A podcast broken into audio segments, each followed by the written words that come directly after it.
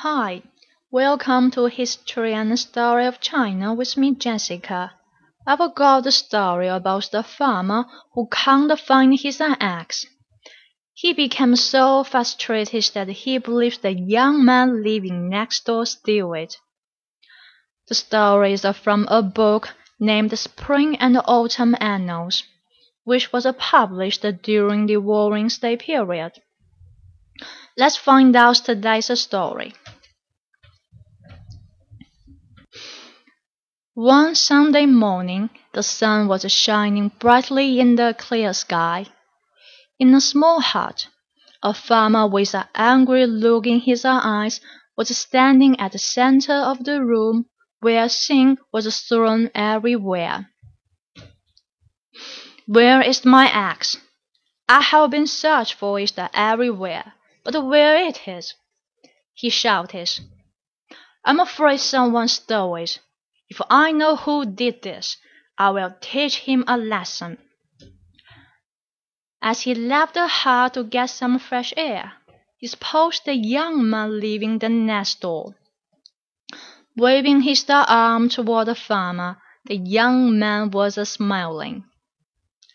The farmer raised his eyebrows, retreated to his hut shut down the door, then moved to the window.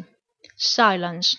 He was a peer through the window as the young man outside, and thought, "That's how the thief looked like. Look at him.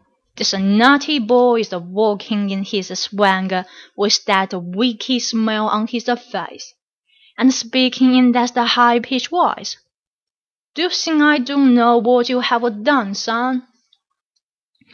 in the afternoon, and he was walking in his barn and thinking about how to catch the young man red-handed. Surprisingly, he found his axe. Full of joy, he strolled outside to buy a bottle of wine to celebrate this moment. On his way, he bumped into the young man living next door.